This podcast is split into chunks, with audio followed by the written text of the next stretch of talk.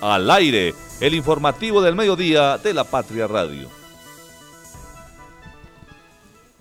Un saludo muy especial a todos nuestros oyentes en este viernes ya 26 de enero de 2024. Hoy acabamos la semana y se sienten por supuesto ya distinto el peso y las actividades y todo lo que se viene para nosotros durante el fin de semana. Pero bueno, aquí en La Patria Radio les damos una calurosa bienvenida para este informativo radial.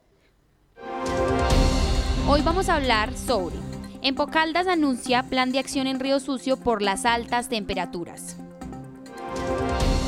Recomendaciones para cuidarse del golpe de calor y de otros temas en el inicio escolar. 8.903 documentos de identidad sin reclamar en Caldas según la registraduría. Y nuestro invitado especial de hoy será Diego Fernando Olarte, alcalde de Norcasia.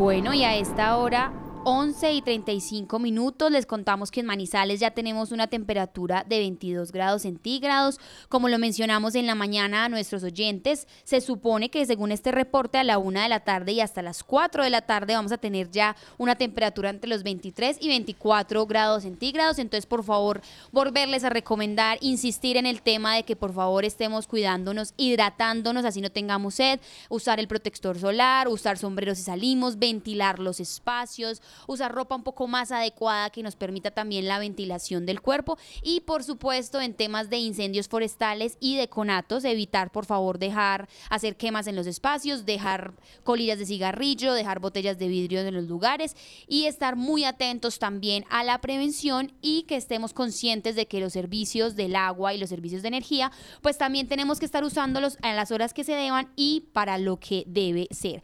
Hoy en el programa tenemos varias recomendaciones que vamos a estar dándoles por estas olas de calor a los niños estudiantes de colegios, a por supuesto a los padres de familia, el tema de las mascotas y también en nuestros trabajos y a quienes vayan a asistir a eventos masivos y al aire libre el fin de semana. Pues estos y otros temas más son los que vamos a estar conversando, pero recordemos que entonces hoy, al parecer, como ayer, también tenemos unas probabilidades de que esté un poco más nublado el día, lo que permite un poco más de frescura. Sin embargo, no hay reportes de que vaya a llover. 22 grados de temperatura actualmente en Manizales y recordemos que podemos llegar a los 24 o 23. El tráfico a esta hora. El tráfico a esta hora son las 11 y 37 de la mañana y las personas que de pronto ya se estén desplazando a sus hogares para recibir el mediodía, les comentamos que al menos en la avenida Kevin Ángel, casi que toda la avenida Kevin Ángel presenta un, un, tráfico vehicular continuo y sin ningún inconveniente. Solo tenemos un detenimiento vehicular en estos momentos cerca a Home Center, llegando pues a la Glorieta de San Rafael, pero entendemos que justo en este trayecto en dirección a la glorieta, pues hay un semáforo antes de continuar. Eh, más adelante, por la avenida Kevin Ángel, en dirección al centro de la ciudad, al parecer se presenta un tráfico vehicular normal y ya la salida para el municipio vecino de Neira, que pertenece al área metropolitana, les comentamos que a diferencia de esta mañana en donde estaba con un tráfico continuo y sin trancones, hoy la entrada y el acceso al puente Olivares tiene trancones en ambos carriles para las personas que vienen de Neira, las personas que también van para allá o quienes van a usar esta vía alterna y de atajo por el puente Olivares para llegar al centro de la ciudad. Sin embargo, les comentamos que ya regresándonos por la avenida Kevin Ángel por los cedros, al parecer se presenta completamente normal de tráfico y de hecho pueden llegar por ambos carriles si quieren devolverse hacia Mall Plaza o continuar al centro de la ciudad.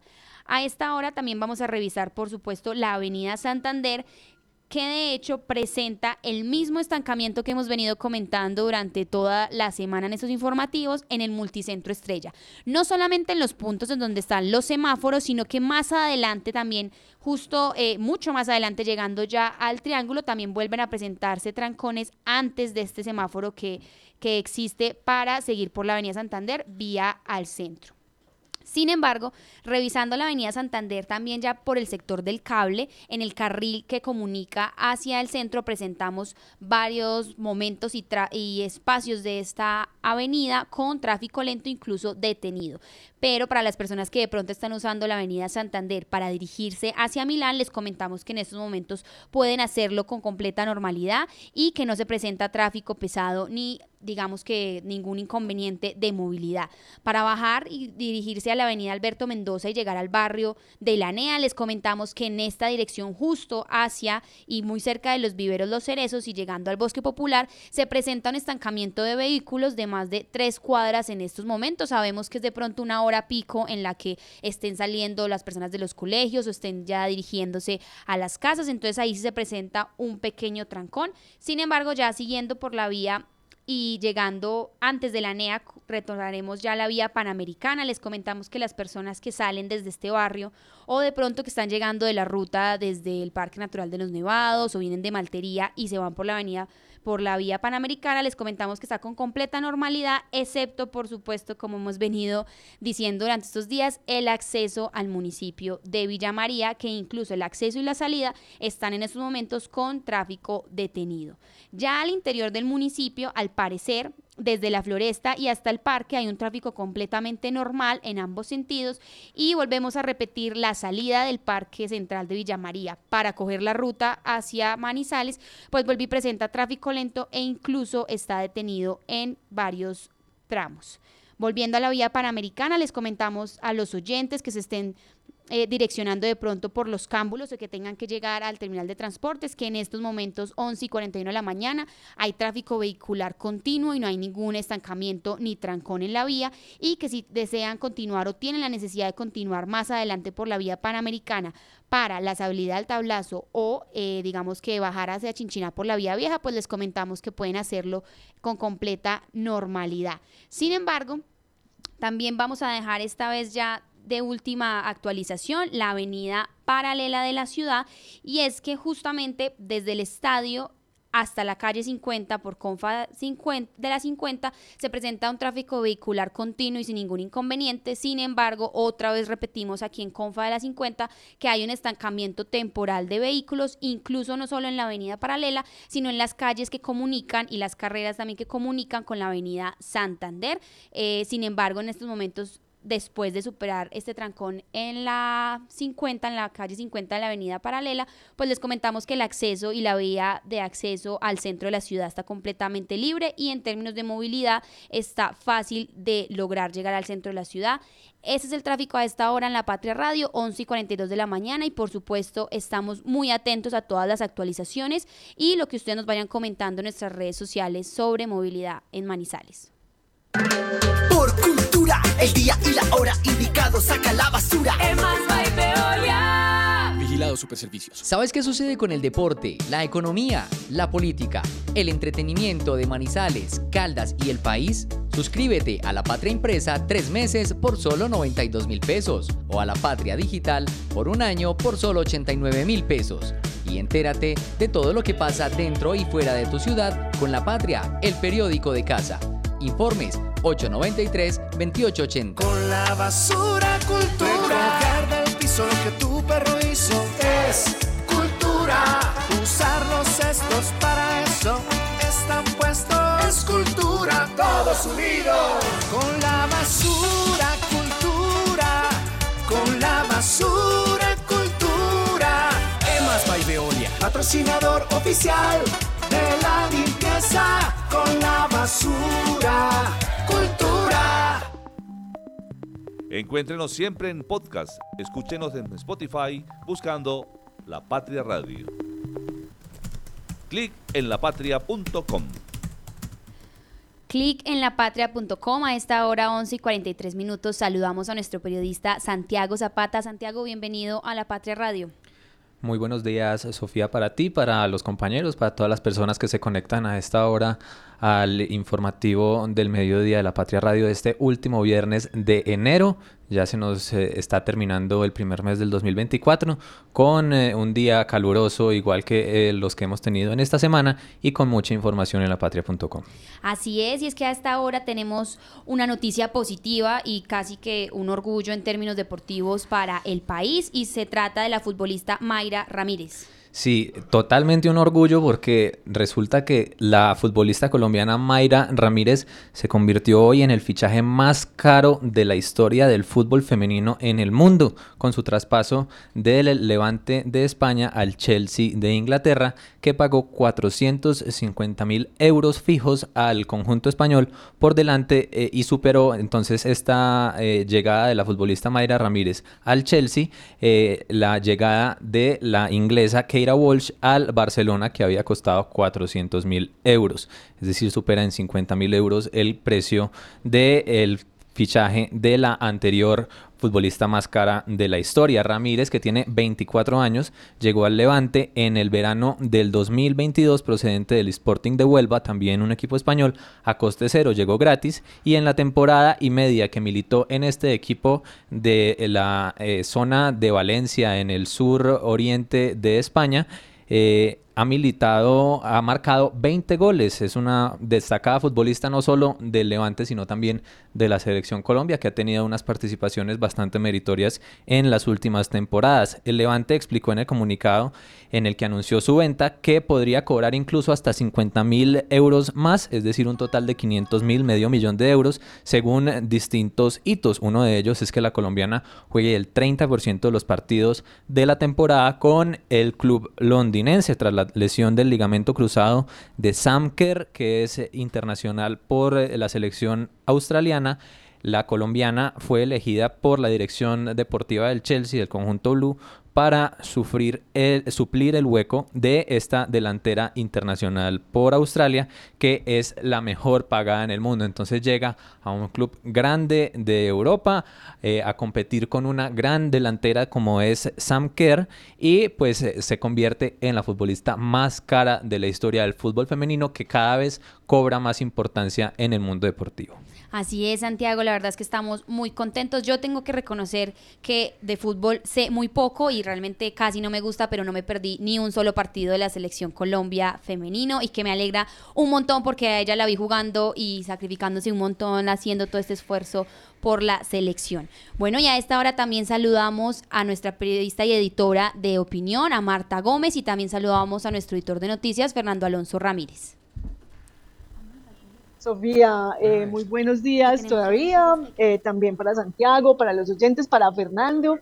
Eh, y pues seguimos en medio del calor, en medio de las afectaciones y parece que a pesar de todas las advertencias que se hicieron de que había que prepararse para el fenómeno del niño, pues ahora ya nadie está preparado y todo, lo, todo se nos vino encima eh, con incendios forestales, con enfermedades, con eh, afectación incluso a algunos aeropuertos, como estuvo el aeropuerto El Dorado en días pasados, entonces, y con reducción de recursos para los organismos que enfrentan el riesgo justamente, que es algo que nadie se Se nos perdió ahí un poco la señal de Marta. Fernando, de pronto ahí más cerquita para que nos conteste. Eh, sí, Sofía, con los buenos días, eh, aquí ya con el ventilador haciendo estragos en esta veraniega mañana de enero 26 hoy, ya no sé ni dónde estoy parado. Sí. 26. Sí, señora. Bueno, y a esta hora también tenemos nuestro sondeo en el clic de la patria.com invertimos un poco el orden eh, eh, en, este clic eh, para antes de pasar con otras actualizaciones aprovechar el saludo de nuestros compañeros para preguntarles lo que en este momento tenemos disponible en el sondeo de lapatria.com. Una pregunta precisamente sugerida por nuestro editor de noticias Fernando Alonso Ramírez. ¿Ha aprovechado la temporada seca para limpiar las canales y los techos de su casa? Preguntémosle de una vez a Fernando. Pues yo no tengo ese problema, Santi, porque huele apartamento, pero, pero sí es como una recomendación para toda la gente, porque se nos olvida, se nos olvidan las goteras con este verano, se nos olvida que hay que hacerle mantenimiento a los techos y pues recuerden esos, solo el aguacero de, de la feria, el único que cayó pero que fue largo e intenso, como ponen emergencia en un ratico todo. Entonces es buena época para aprovechar y poner todo en condición donde no podíamos hacer mantenimiento en invierno, pues porque los techos estaban resbalosos eh, y demás, ¿no? Entonces no puedo responder la pregunta, Santi, pero sobre todo para recordarle a la gente qué hay que hacer. Bueno, pero por aquí nuestra compañera Lice Espinosa, que sí vive en casa, me dice pues que también quiere responder, Lice. ¿Usted sí. limpia los No, yo no los, limpio, pero porque me da miedo. Eso es un trabajo en, de alturas que es muy importante recalcarlo, porque pues no cualquiera puede hacer este tipo de, de limpiezas, Santiago, pero es muy importante lo que decía Fernando, aprovechar esta temporada seca para eh, revisar los techos, si tienen goteras o por el contrario, eh, pues sus canales están en malas, pues aprovechar para hacer ese mantenimiento y evitar, digamos, que cuando regresen las lluvias, pues eh, suframos de inundaciones o incluso pues se tapen eh, en nuestros canales y que esto puede incluso pues hacer que nuestros techos se caigan. Así es, bueno Santiago, cuéntenos entonces cómo va ese sondeo. Sí, pues la verdad, creo que como era de esperarse, la mayoría dice que no es un trabajo, pues yo creo que a mucha persona, muchas personas les da pereza subirse a limpiar, pero como lo decían Licey y Fernando, es importante hacer esto sobre todo por el aspecto preventivo. El 76,64% nos dice que no ha aprovechado esta temporada seca para limpiar las canales y los techos de la casa, mientras que el 23,36% nos dice que sí. Bueno, así es. Muchísimas gracias por traernos esta nueva actualización deportiva en el clip de la patria.com y por supuesto estamos atentos a las recomendaciones y bueno, que sigamos, eh, digamos que como que reaccionemos a esta pregunta del sondeo y entonces hagamos la tarea. Muchas gracias por venir a la Patria Radio. Y ahora sí, hablando ya de noticias que estábamos comenzando con el tema del calor, las altas temperaturas y por supuesto cómo prevenir una ola y un choque o un golpe de calor. A esta hora también conversamos justo porque hoy estábamos hablando del tema de los colegios, de los niños, de las instituciones y conversamos con la rectora del Colegio Jaime Duque de Villamaría, ella es Claudia Jaramillo, quien nos comenta cómo la institución se está preparando para estas altas temperaturas y qué están haciendo desde ya. Nosotros en esta ola hemos eh, generado algunas estrategias, por lo menos eh, tratando de que no siempre los estudiantes estén expuestos directamente al sol. Pues como usted puede ver, nosotros somos los afortunados que tenemos piscina, entonces también hemos eh, tratado de organizar cronograma para que en las clases de educación física se pueda utilizar eh, en la piscina por grupos, obviamente con, la con el acompañamiento directo de los, de los profesores de educación física y uno o dos líderes de los grados superiores, pues por si se presenta alguna situación que gracias a Dios nunca se ha presentado. Implementamos una ludoteca que eh, la utilizan también los docentes de educación física, recreación y deporte. Esa ludoteca es para de una u otra forma diversificar un poco las estrategias de trabajo directamente en el patio. Bueno, así es, escuchábamos a la rectora de esta institución educativa, pero aquí a esta hora en la Patria Radio pues también contamos con la opinión de los estudiantes y algunos profesores de esta institución de Villa María y nos hablan un poco de cómo se han sentido con este aumento del calor y cómo se protegen o se cuidan de las altas temperaturas. Joan Alejandro Vargas y estoy en el grado 9.3. Pues lo he sentido bastante, la verdad, y pues hidratarme bastante y tratar de estar al aire libre. Mi nombre es Sara Cardona Diosa y, estoy en noveno 1. Pues me da mucho desespero el calor porque sentirme sudada y pegajosa eh, no me gusta. Mi nombre es Ashley Natalia Medina Anzola, soy de grado 91. Pues sobre el cambio de temperatura, pues está súper maluco y creo que pues, es por la contaminación, porque pues hay mucha contaminación en los mares, ríos, la capa se nos está acabando. Pues lo que hemos tomado ha sido como que pues el salón ya no se le cerran las puertas, las ventanas ya no tienen cortinas, entonces pues nos puede entrar mucha más ventilación para no sentirnos sofocados. Cuando salimos al patio a hacer actividad física, lo hacemos debajo de la capota, la cual tiene un techo y no nos da el sol. Y con nuestros compañeros, pues la mayoría casi no traemos saco por el calor que está haciendo. Mi nombre es Gloria Patricia Giraldo Botero, eh, docente de la institución Jaime Duque Grisales. Pues en cuanto a la ola de calor, sí estamos preocupados. Eh, los mismos estudiantes sienten, sienten y saben de las noticias que estamos llegando a unas temperaturas muy altas. Se les ha recomendado pues mucha hidratación, o sea, y ya se ve como eh, que los estudiantes tienen el tarro allí. Pero sí, es preocupante, entonces debemos es como concientizarlos a que mucho protector solar, que no se esté mucho por fuera de en directa del exponiéndose mucho directo a los rayos del sol. Y en la institución, por ejemplo, si no hacemos aglomeraciones de largo tiempo en el sol, porque es que no se resiste. Julio César Echeverri Grisales, docente de educación física, el grado séptimo 3, 81, 82, 83, noveno 1, noveno 2 y noveno 3. Bueno, hay varias cosas, varios aspectos a tener en cuenta. Hay unos grados noveno 1, noveno 2 y noveno 3 que van a trabajar en la piscina, entonces tiempo espectacular, verano, porque en época invernal no los podemos meter allá. Lo otro, em, en cuestión de infraestructura nos favorece mucho la capota. Entonces nos la repartimos ahí cuando hay varios grupos o cuando hay un solo grupo, ahí cabe perfectamente un solo grupo. Lo otro, pues se le ha dicho a los estudiantes del hecho de traer hidratación, agüita, pero ya pues que sea potable, que no sea así de la llave por los problemas intestinales que pueda ocasionar. Y ya cuando nos toque pues en bloque, por decir algo de dos horas, como hacer unas pausa, una pausa entre, entre una, una hora y la otra hora para que no se vuelva muy extenso y la exposición al, al sol. De todas formas, también se le ha dicho a los estudiantes la importancia del sol, que es la la única fuente de vitamina D y que solamente la tiene el sol, pero que no se puede abusar de ella por cuestiones de, de quemaduras y todo lo demás, porque todos los excesos pues son perjudiciales.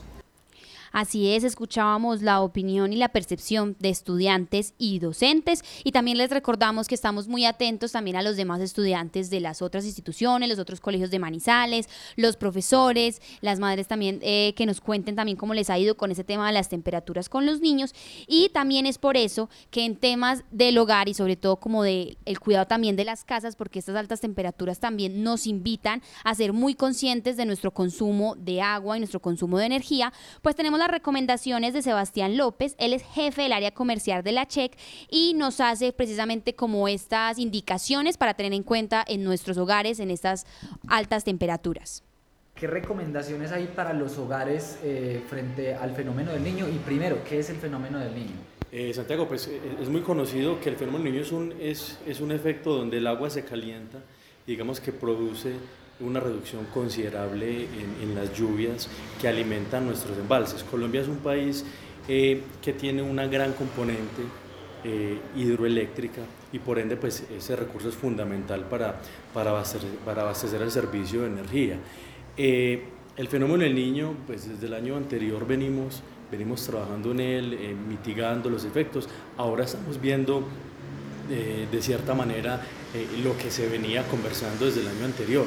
Para que te hagas una idea, eh, noviembre, entre noviembre y, enero eh, los niveles de los embalses se han reducido eh, considerablemente.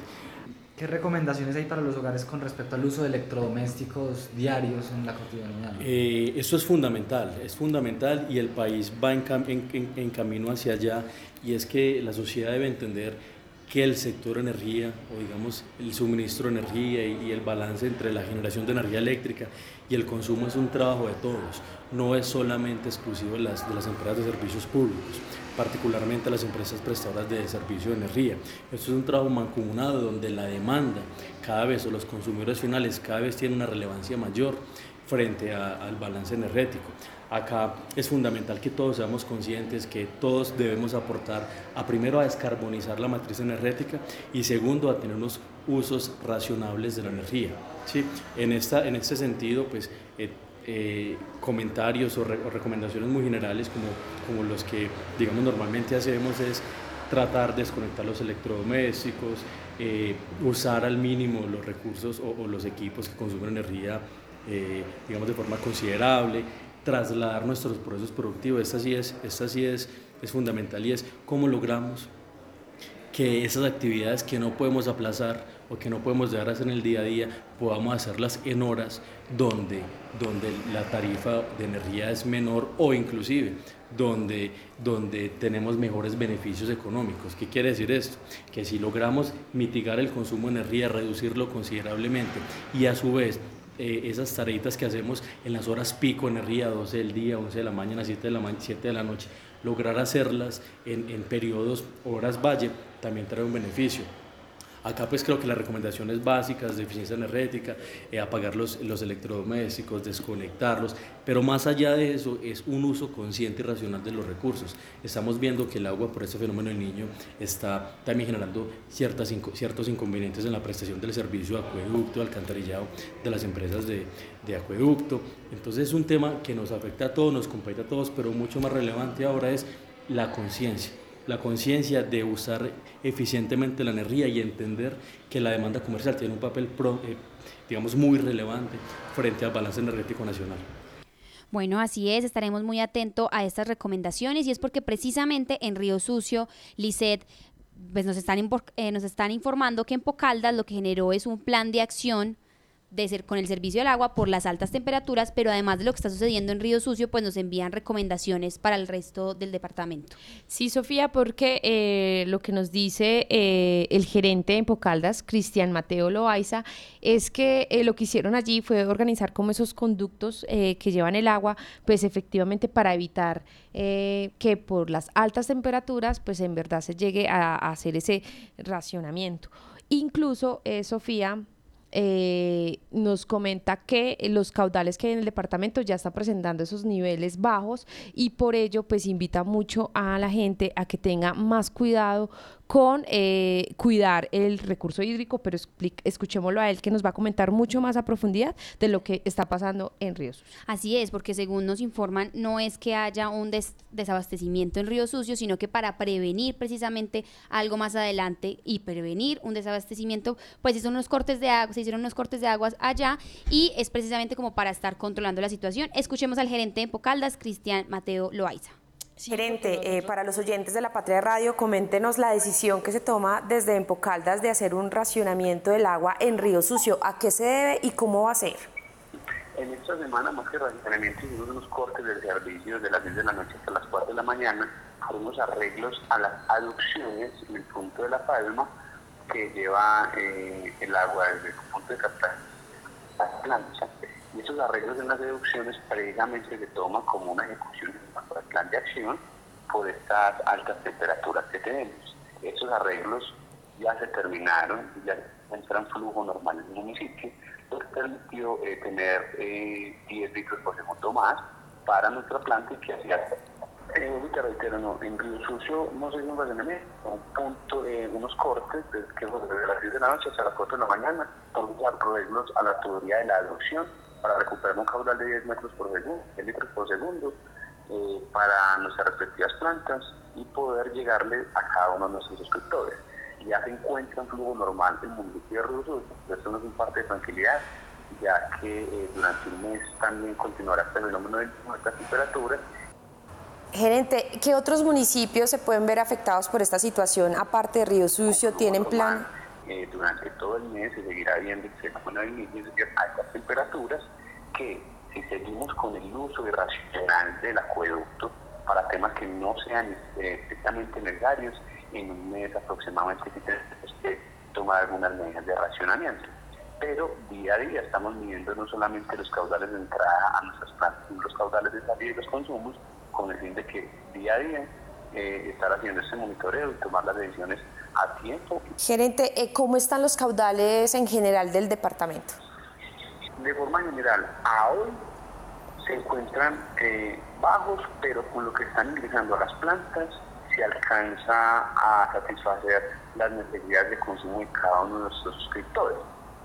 Tenemos mucho más la, la, mirada puesta en los municipios del oriente, de, de Magdalena, de Magdalena Segunda Dorada, Victoria, eh, y también tenemos nuestra mirada eh, puesta en Río Sucio, ya que son los municipios más susceptibles a estas bajas en, las, en los puntos de captación.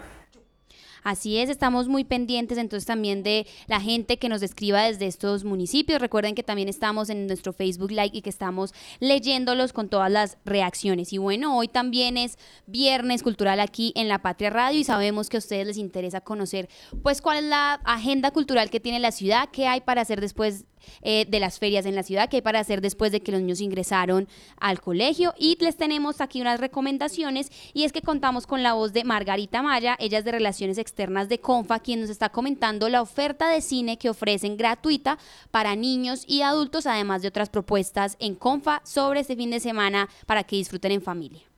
Este fin de semana continuamos con la cartelera de cine gratuito en Confa. En cine adultos tenemos Misión Imposible Sentencia Mortal parte 1 los días enero 26, 27 y 28 en el horario de 6 y 30 de la tarde, viernes, sábado y domingo.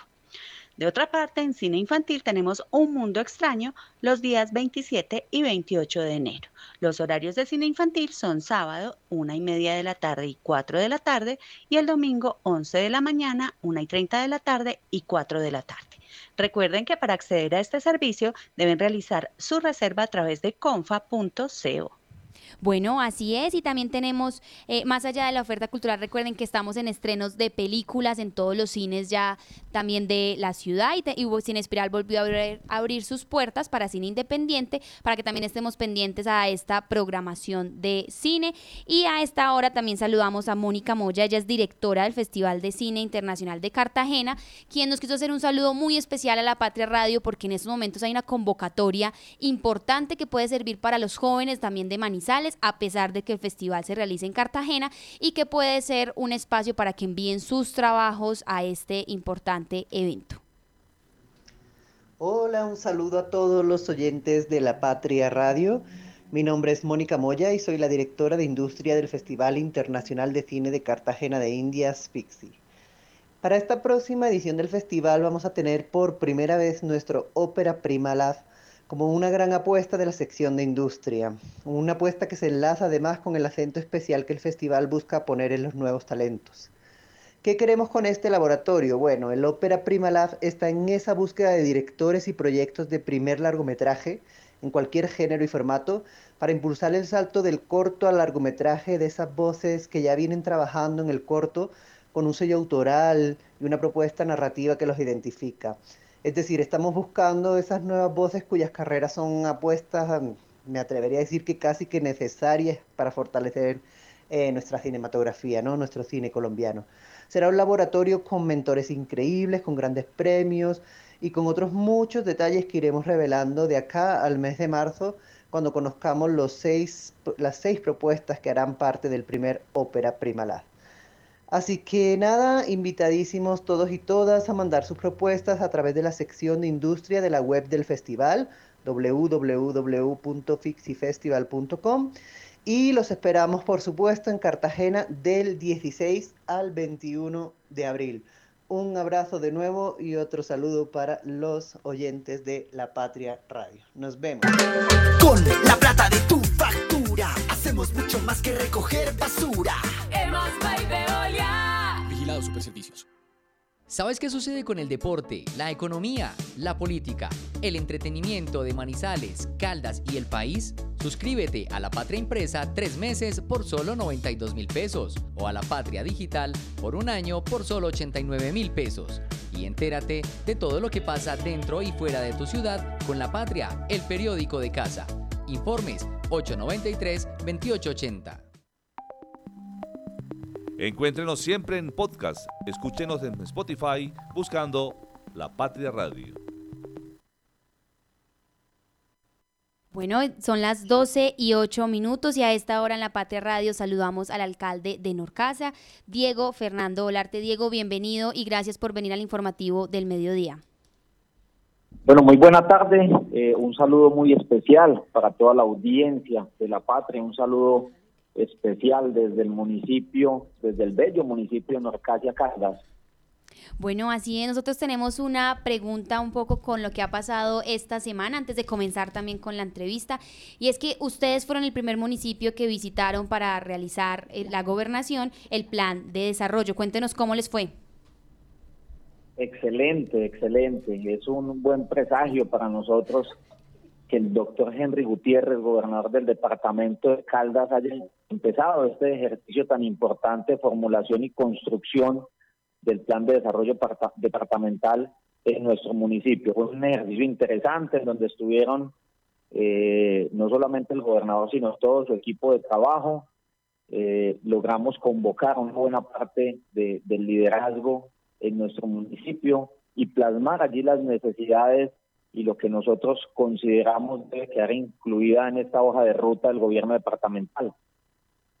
Alcalde, muy buenos días. Le habla Lice Espinosa y quería pues, precisamente preguntarle qué necesidades eh, planteó ahí eh, la comunidad para que obviamente la gobernación tenga y las incluya dentro de ese plan de desarrollo. Lice, un cordial saludo. Mira, eh, son muchas las necesidades eh, pero nosotros siempre hemos hablado de prioridades y hay una prioridad muy grande para nuestro territorio eh, y yo lo he manifestado en varios escenarios, lo que se convirtió en la gran talanquera para dificultar el desarrollo agropecuario y turístico y tiene que ver y tiene que ver inicialmente con la vía La Dorada Norcache. Pero adicional a esto, eh, hay otros eh, digamos que proyectos de interés para nosotros, eh, como lo son eh, ese, ese plan maestro de acueducto y alcantarillado. Necesitamos agua potable, no solamente para los pobladores del municipio, sino para esa gran cantidad de turistas, de visitantes que acuden al municipio a pasar sus vacaciones, a disfrutar, a descansar. Eh, necesitamos modernizar la red del alcantarillado y por eso la importancia de este plan. Los abastos rurales también son muy importantes.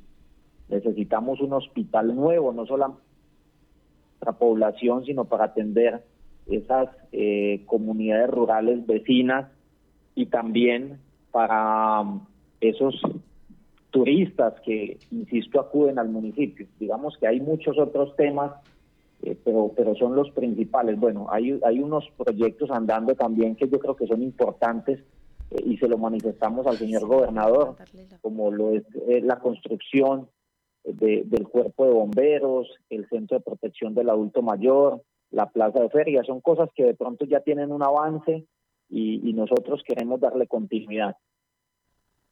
Bueno, así es, alcalde. A esta hora también lo escucha nuestra editora de opinión Marta Gómez y nuestro editor de noticias Fernando Alonso Ramírez, quienes también le tienen algunas preguntas. Alcalde, muy buenas tardes. En el municipio, o más bien en esa parte del oriente caldense, pues se empezó a mover desde hace un año, un poco más de un año, un intento de segregación, de secesión de los corregimientos de San Diego y de Berlín eh, que querían ir, pasar a, de Samaná a Norcasia. Eh, ¿Cuál es su posición frente a ese tema y qué ha pasado con esas, eh, esos primeros intentos de división de estos, de estos dos municipios? Sí, mira, ya empieza a sentirse con, con fuerza esta época seca, este, este, este verano, eh, y efectivamente acá muy cerca al municipio y dentro del municipio se han presentado algunos incendios, algunos conatos de incendio.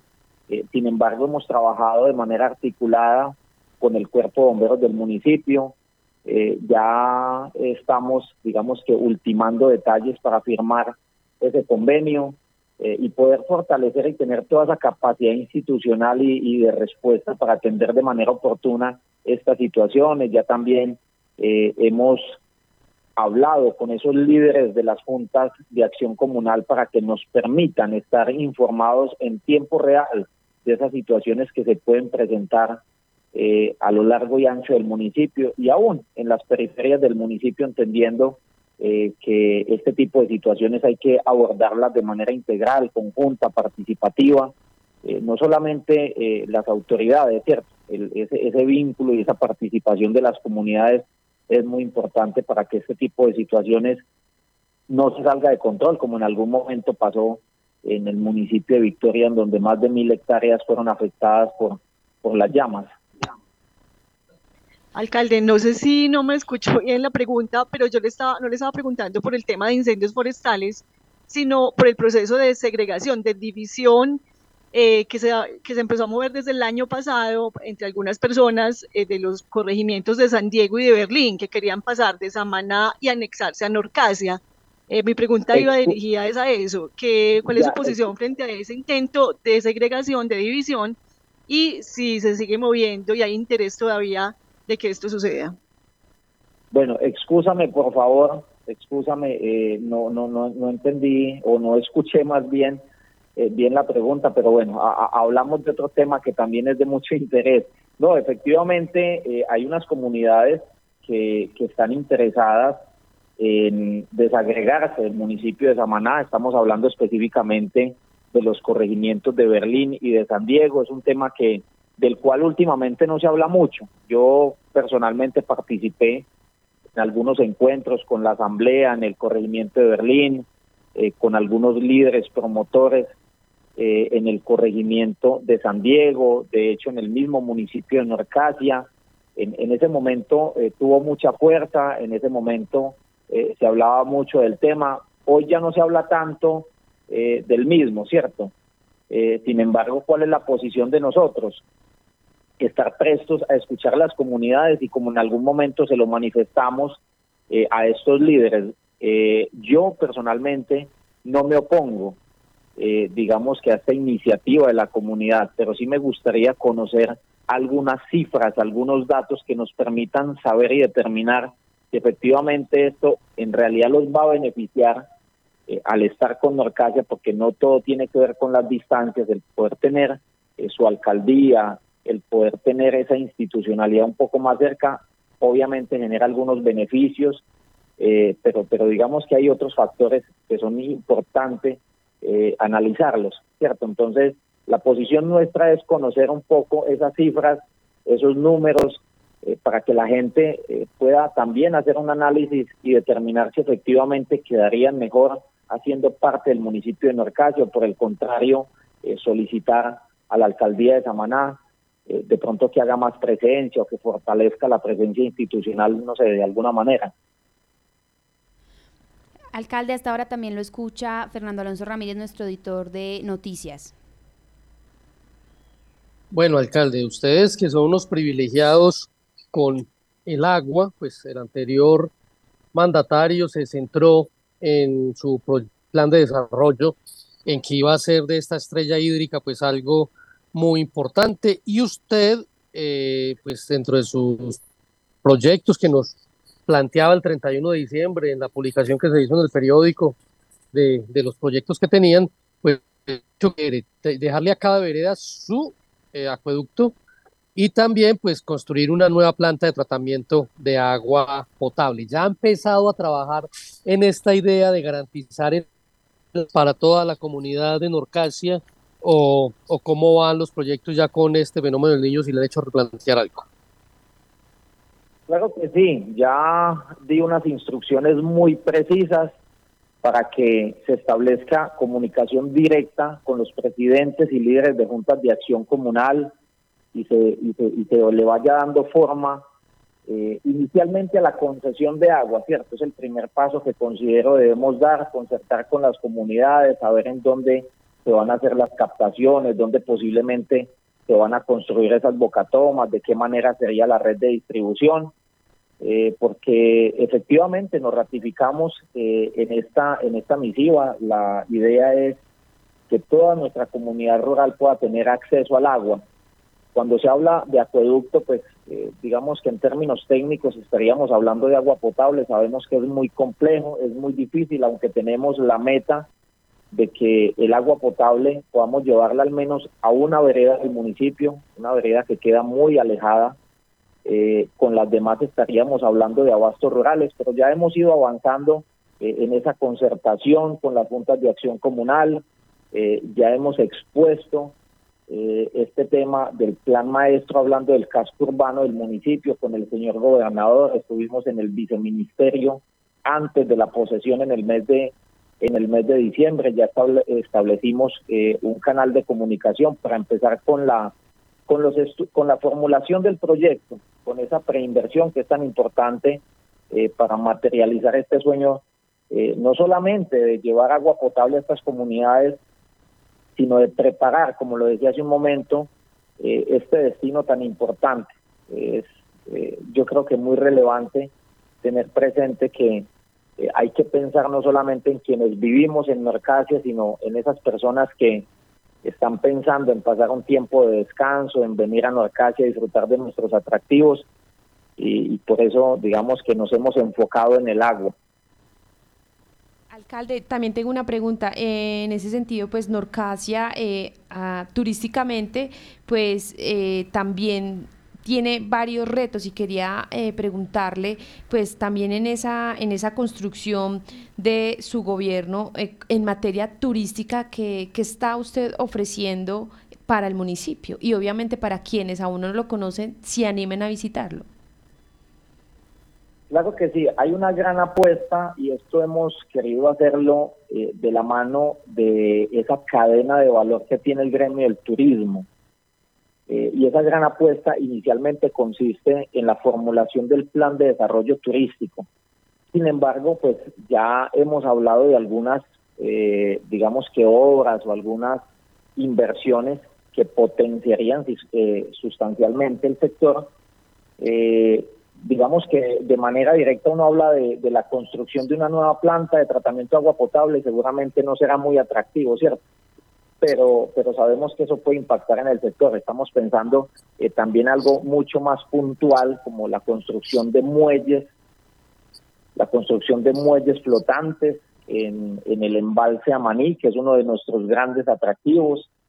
Estamos pensando en la digamos que en, en, apoyar al sector privado para la adecuación y construcción de parqueaderos para facilitar la movilidad en el casco urbano del municipio. Estamos pensando en el fortalecimiento eh, de los prestadores de servicios turísticos para que eh, esos visitantes puedan ser atendidos por guías turísticos profesionales, certificados, capacitados, en unidades de atención y reacción frente a algunas emergencias, eh, digamos que básicamente por ahí hemos querido enfocarnos, eh, hay un barrio acá del municipio, esto quizá no lo hemos hablado mucho, pero consideramos puede llegar a ser esa comuna 13 norcaseña.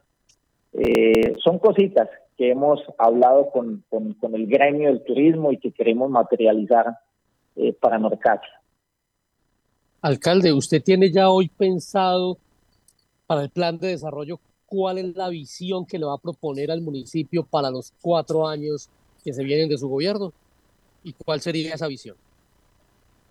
Bueno, la, la visión sin lugar a dudas es una, eh, es una visión eh, de, de, desarrollo turístico, es una visión de desarrollo agropecuario, es una visión de, conservación del medio ambiente, es, entender que Norcasia debe evolucionar eh, de manera significativa, pero manteniendo eh, una, una armonía con el medio ambiente, porque consideramos es importante esa gran apuesta del gobierno nacional de planificación del territorio en torno al agua, yo creo que aplica mucho también para Norcasia, eh, y es, digamos que esa, esa, esa, esa visión que queremos eh, transmitirle a la gente y que la misma gente valide, o si por el contrario ellos consideran debemos enfocarnos por otra línea, pero básicamente es eso, fortalecimiento del sector turístico, fortalecimiento del sector agropecuario, conservación del medio ambiente. Yo creo que son esos tres grandes eh, pilares sobre los cuales vamos a transmitir y enfocar esa visión de desarrollo para el municipio. Alcalde, muchísimas gracias por venir a La Patria Radio y responder nuestras preguntas. Bienvenido siempre aquí a este espacio informativo y en vivo. A ustedes mil y mil gracias por la invitación, por el espacio. Eh, cordialmente invitados a este bonito municipio, al Santuario Hídrico de Caldas. Bienvenidos siempre a este municipio en donde podrán disfrutar una época de descanso, de vacaciones. Seguramente se van a llevar una experiencia eh, inolvidable. Cordialmente invitados a este bonito rincón del departamento de Caldas. Hablemos de libros. Fernando, ahora sí son las 12 y 23 minutos de este viernes. Cuéntenos si nos trae hoy recomendación literaria para nuestros oyentes. Eh, Sofi, sí, tengo una, un problema serio y es que leí tanto en vacaciones que tengo un acumulado largo. Pero eh, le voy a hablar de un viejo conocido, un viejo conocido que es un libro que siempre recomiendo a todas las personas, aún a aquellas que le temen hablar de este tema o pensar en él. Y es un libro de la poeta Piedad Bonet que acaba de cumplir 10 años y se ha editado una edición conmemorativa que es Lo que no tiene nombre, ¿sí? ¿Cuál es esta historia? La historia de el hijo de Piedad que tomó la decisión de suicidarse debido pues a una enfermedad mental que, que padecía, una, una esquizofrenia pues ahí con un apellido que no me acuerdo muy bien cómo es, y que pues le, lo llevó a eso, pero lo que no tiene nombre es saber como madre que esa decisión él la va a tomar en algún momento y prácticamente como, como esperar lo inefable, ¿no? Como que no hay solución para ello. Pero este libro, leí, releído después de 10 años, me da, me deja pues como, como que le di una lectura distinta, entender eso de, de, de poder hablar de este tema que es tabú para muchos. Manizales tuvo el año pasado 43 suicidios en la ciudad. Eso es el mayor número en por lo menos 10 años, desde donde yo tengo memoria, tenemos memoria aquí, registro aquí en el periódico. Con seguridad en estos 10 años nunca hubo un año tan mortífero eh, en ello, pero lo peor es los intentos de suicidio, que son muchísimos. Y aquí hay todo un proceso también de aprender a nombrar las cosas por el nombre. Si hay enfermedades mentales, si hay depresiones, si hay que llamarlas por el nombre y hay que ir al psicólogo como se va a donde el médico y hay que ir al psiquiatra como se va donde el especialista sin ningún problema porque el 10% de la población mundial puede padecer en cualquier momento una enfermedad mental y necesitarla. Entonces, el año pasado fue, todos los años, la Organización Mundial de la Salud calcula 800 mil suicidios en el mundo. Eso es una barbaridad y en Manizales tuvimos 43 de ellos. Hay que pensar en ello y atenderlo. Entonces hay que leerlo con ese sentimiento. Un libro que siempre recomendaré, Lo que no tiene nombre, de Piedad Bonet. Supimos que... Marta, y a esta hora 12 y 26 minutos tenemos Supimos.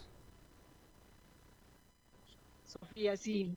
Eh, resulta que la clínica San Marcelo, en este sector de la ciudad, en el sector de San Marcelo, eh, va a tener unos cambios. La Caja de Compensación Familiar CONFA va a dejar de operar esta clínica a partir del 1 de marzo de este año y pasa a IDIME, una entidad que presta servicios de laboratorio clínico, de imágenes diagnósticas, de consulta externa, que tiene unas tres sedes aquí en la ciudad, eh, pasará a operar esta clínica de San Marcelo. Eh, lo que quiere decir, eh, Sofía, que mientras unas instituciones crecen, otras se reducen. No sé si lo de Confa sea un poquito más orientado a dedicarse pues a lo que sabe hacer, que es la atención eh, de los servicios de educación, de capacitación y de recreación para sus afiliados, que lo sabe hacer muy bien, aunque también los, todos estos servicios de salud son destacados y han sido muy destacados a través de Confa. hay que esperar a ver entonces cuál es la eh, explicación que da la entidad para haber entregado la operación de la clínica San Marcel, pero lo, lo cierto es que sí comenzará a tener un nuevo operador con a través de IDIMI. Así es, Marta, este supimos que, que actualizamos hoy ya para finalizar nuestro informativo del mediodía. Y les comentamos también a nuestra audiencia que también si desean pueden estar comprando nuestra edición impresa y en la página 8 van a encontrar otros supimos durante este fin de semana. También le agradecemos a todos quienes se conectaron por nuestras redes sociales, nos conectaron también por Radio Cóndor y recuerden que vamos a estar volviendo con ustedes muy puntuales el lunes a las 7 de la mañana con más noticias de Manizales y Caldas y también por supuesto del mundo.